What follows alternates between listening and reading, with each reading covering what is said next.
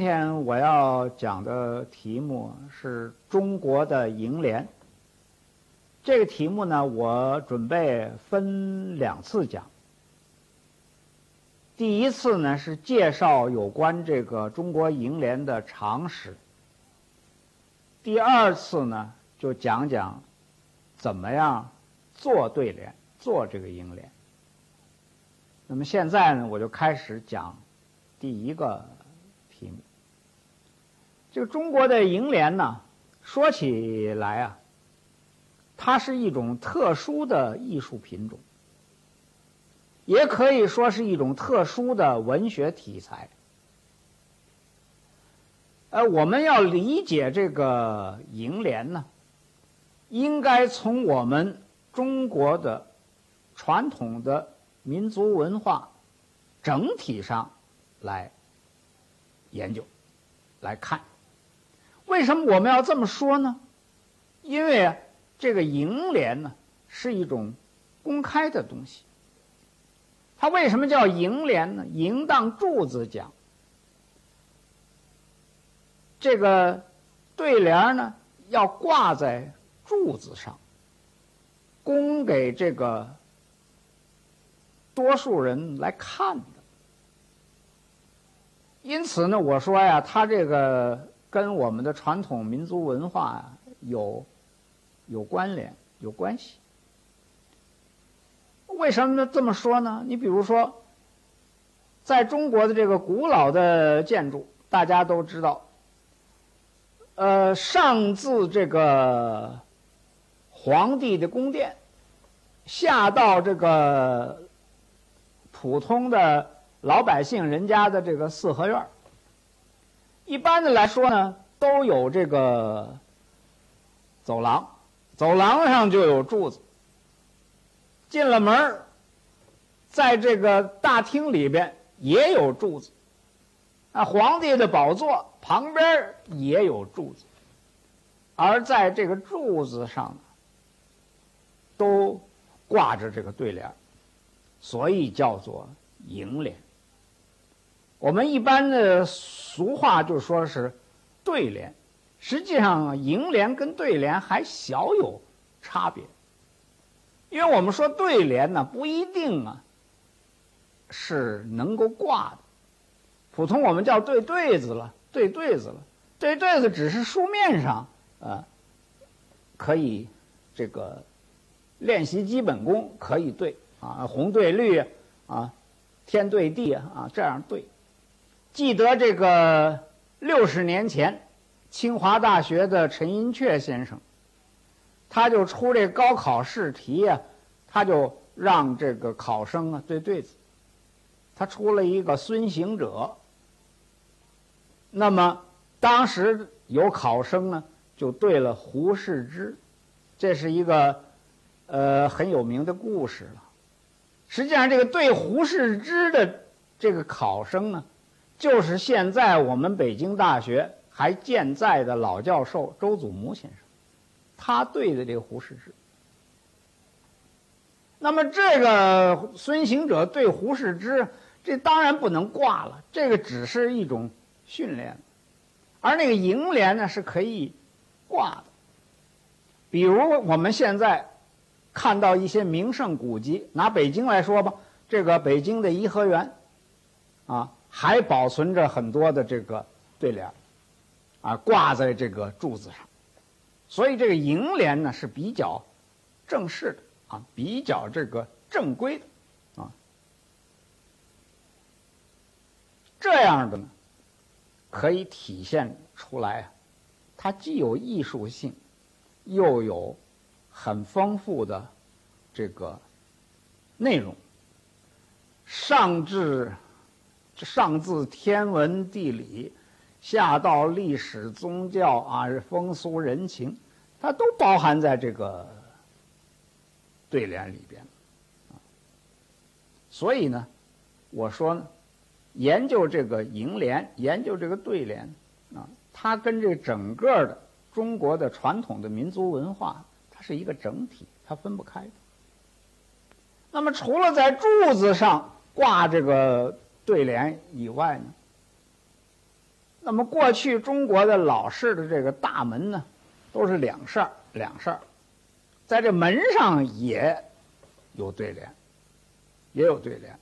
那我们俗话叫门对，门对。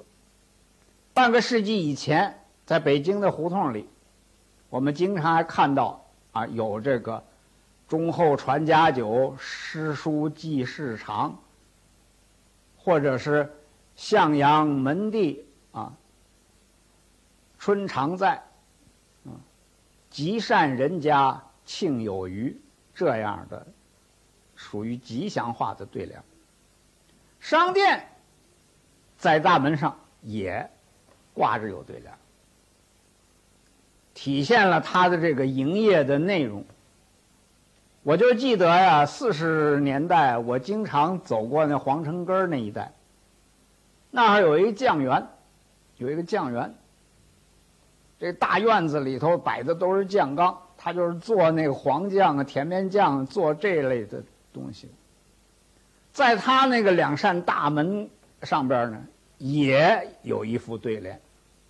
这个对联呢是五言的，就是上联是盖言皮雅训，下联是剖有紫云文。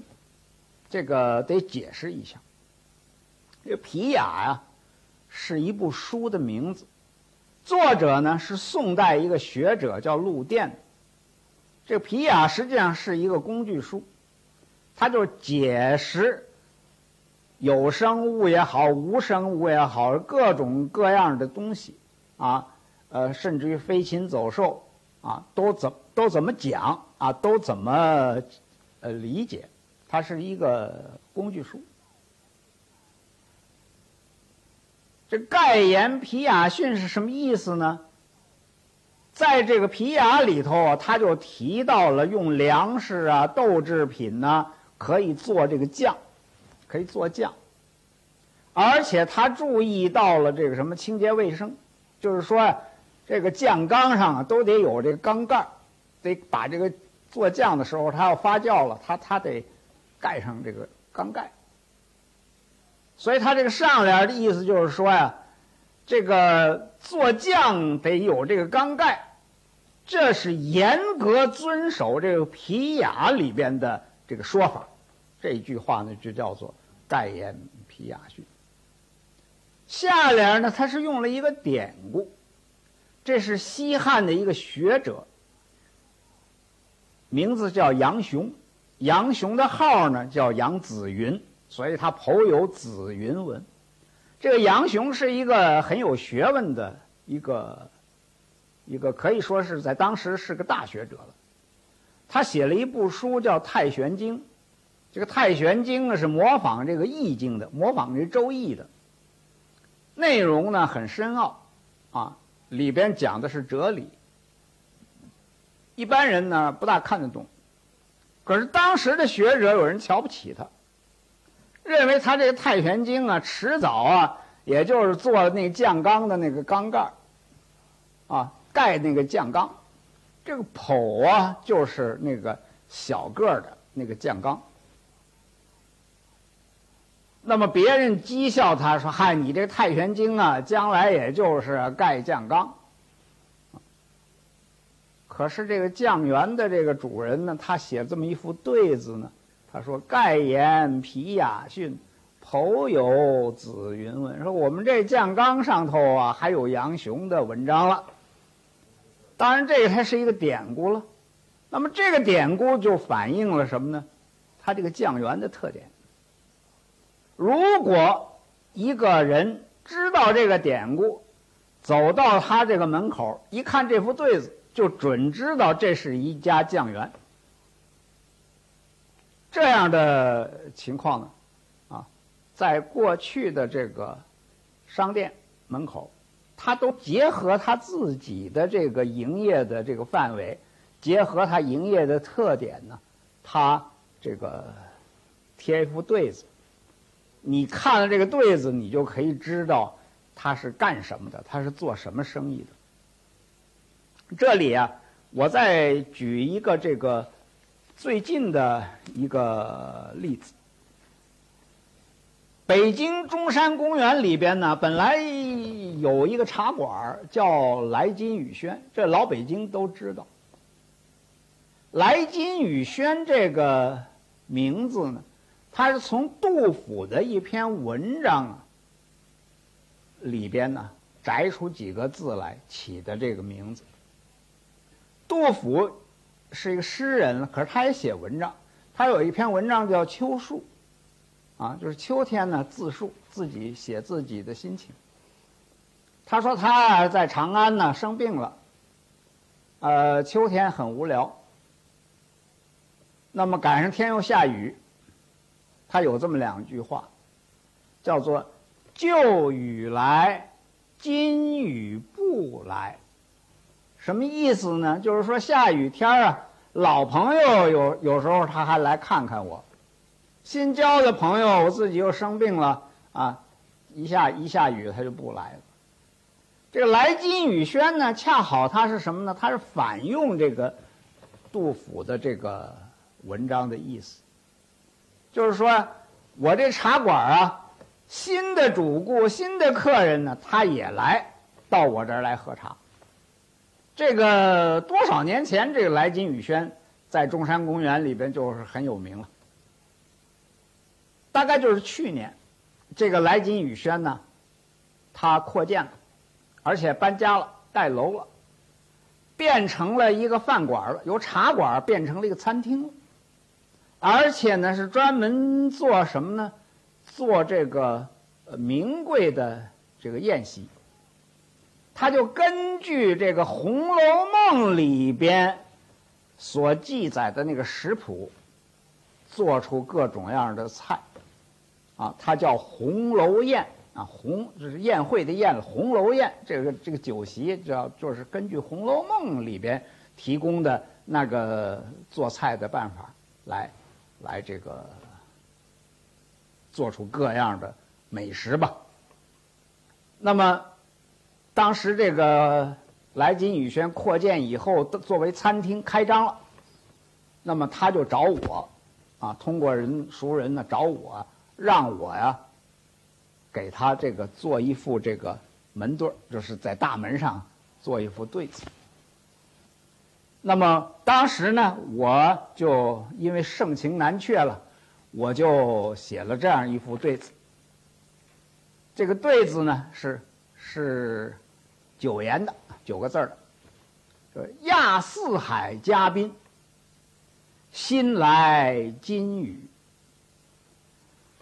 陈八珍美传，雅宴红楼。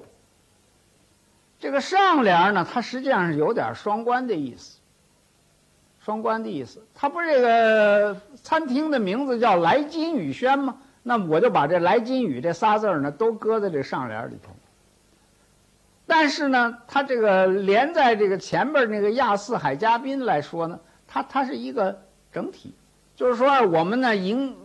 因为旅游的这个各各世界各地的这个人都来旅游，呃，到这儿来都品尝这个美食了，啊，他就说我们可以迎接四海的这个嘉宾，啊，我们非常欢迎这些个新主顾到我这里来吃饭，啊，从字面上看呢是欢迎这个新主顾、新客人的意思。而实际上呢，这里头呢又把这个“来金雨”这三个字呢，镶嵌在这个上联里边。那下联呢，就是说雅宴红楼，因为他不是照着《红楼梦》做的这个呃酒席嘛，啊，这根据《红楼梦》里边的食谱啊做的这个呃各种各样的菜嘛，所以我就把这个他这个营业的内容呢也点出来了。这个是去年呢，我写的这么一副对子。这样的对子，对于一个商店，对于一个餐厅，对于一个这个就是营业性的这个这个呃商业性的这个买卖来说吧，啊，它带有一点宣传啊广告的意思，但是呢，你也得做的。比较切题啊，比较让人看了以后呢，还觉得有点味道，这样才可以，也不能这个光说大白话啊啊，这个呃一眼就看明白了啊，呃，那那就缺少这个情趣了，缺少这个韵味了。下面我们就谈谈呢，这个中国的这个对联儿，它有什么特点？我在一开头就谈到，要了解这个传统的中国的这个民族文化，必须得有整体观念，得有一个整体观念。对联儿这种，呃，也可以说是文学作品吧，也可以说是一个艺术形式吧，啊，它。是这个中国传统文化这个特定的产物。为什么这么说呢？因为这个对联这个东西只有中国有，其他这个西方的这个用拼音文字的这个国家，它是不会有对联的。因为中国的汉字它是单音节，一个字读一个音，表达一个意思。那个字形是方块字，因此它可以对仗，它可以这个字对那个字啊，这一个字对一个字，两个字对两个字，它可以对着对仗，这样的一个特点，那就不是拼音文字所能够做到的。也换句话说，也只有这个汉字啊。这个一个字读一个音，一个音表一个意的这样的这个方块字，它才能有这样的特点，才能够有这个对联这样的形式，有这样的内容。那么既然叫对联呢，那当然就得上下联啊得对仗，得对仗。这个对仗什么意思呢？就是说，首先呢，这字数得得这相等。你不能够这上上联是七个字，下联八个字，那不行。那上联要七个字，下联也得七个字。首先就是这字数得相等，啊，得得同样的字数。其次呢，这个上联跟下联啊，它这个词类词性也得互相的这个呃对仗，比如说。名词得对名词，动词得对动词，形容词对形容词，虚词对虚词，实词对实词，它得对仗。还有一点，这个是一般做对联儿不大注意的，就是说这个上联跟下联不许有重复的字，这上联用了这个字了，下联里头不能再见这个字了，这字不能重复。啊更要紧的有一个呃关键性的问题是什么呢？就是中国的汉字啊，它有声调。声调就是我们所说的那个第一声、第二声、第三声、第四声，就是说它是有平赏去入的，阴平、阳平、赏声、去声、入声。北方没有入声，但是呢，它有赏声、去声啊，还有阴平、阳平。我们一般的归纳起来说呢，就是阴阳平算平声。赏去入算仄声，平声字最好得对仄声字，仄声字最好得对平声字。啊，你平声跟平声字这两个字要是并列的话，这就不不对仗，这就不好了。所以呢，它必须得平仄相对，有这么几个条件了，就是说字数得相等，上下联不许有重字，而且平仄得。相对平声得对仄声，仄声得对平声。一般的来说，我们要是写一副对联啊，特别是那个公开挂的那个对联差不多呀，大概都是这样：上句的末一个字是仄声字，下句的末一个字是平声字，这样读起来才好听。也有例外，就是说呀，上句是平声，啊，最后一个字是平声。呃，下句的最后一个字是仄声，这样的例子比较少，比较少，啊，大部分的还都是这个上联是仄声，下联是平声，这样读起来呢才这个好听，啊，也也像那么回事儿。那么这个对联的特点呢，是有这几个特点，那就再往上得追溯一下，或这个再往上，呃，考虑考虑它是怎么来的，它这个对联是怎么来的？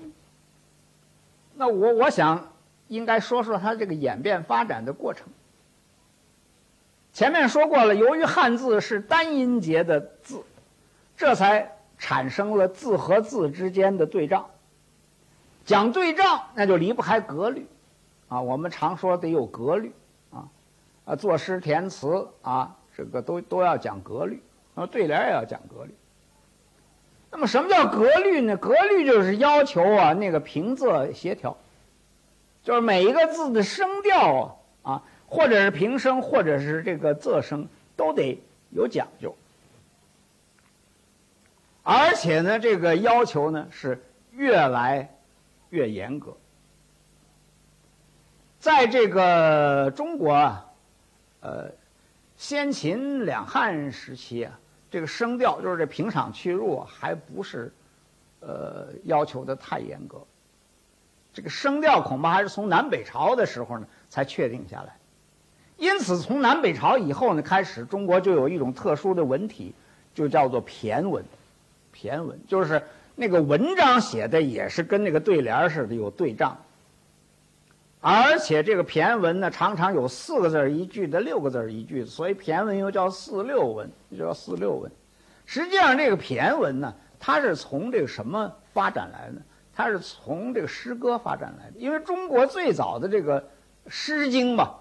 它是四言诗，楚辞呢实际上是六言诗。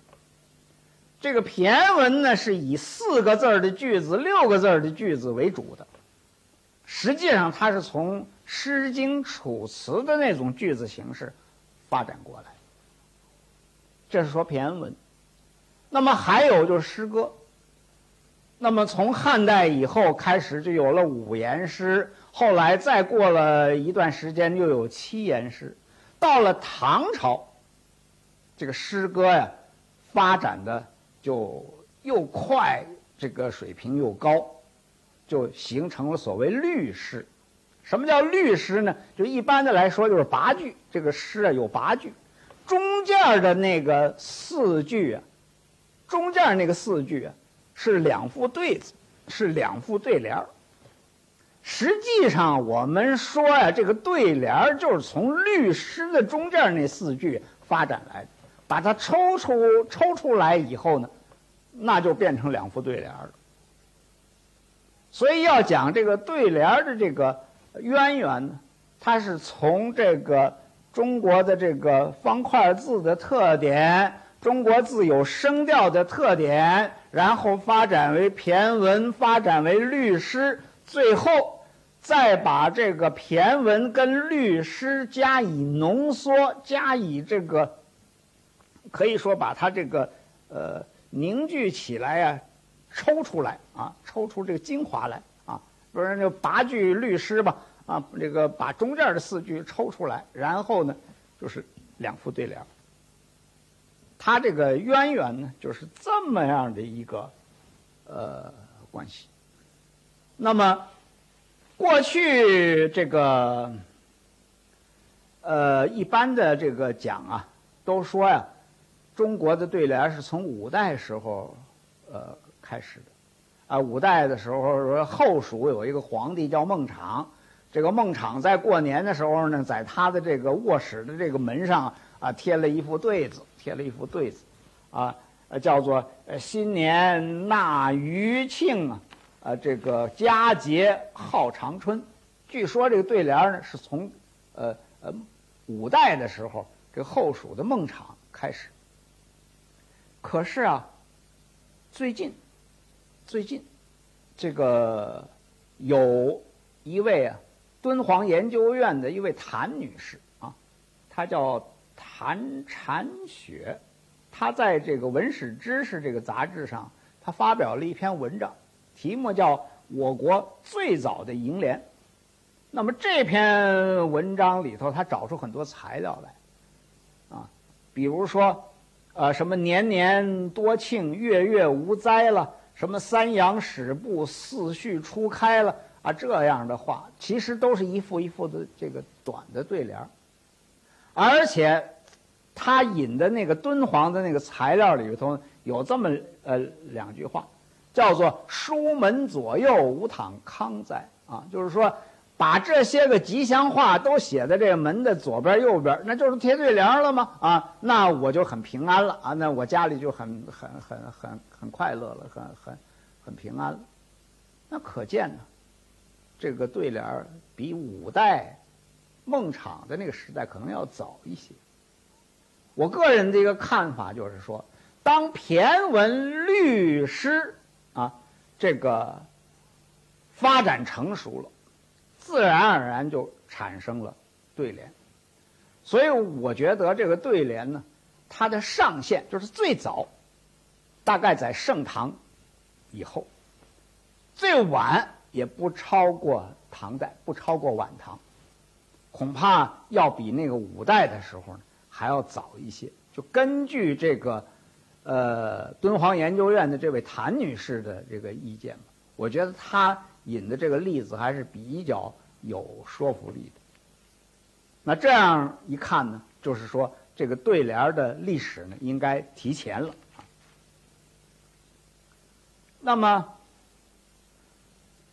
关于这个对联的故事呢，还有不少可谈的啊。那么今天呢，这个时间的问题啊，有一些这个对联的故事呢，我们就留到。下次啊，怎么做对联的时候再谈。今天我们就谈到这里，下次再见。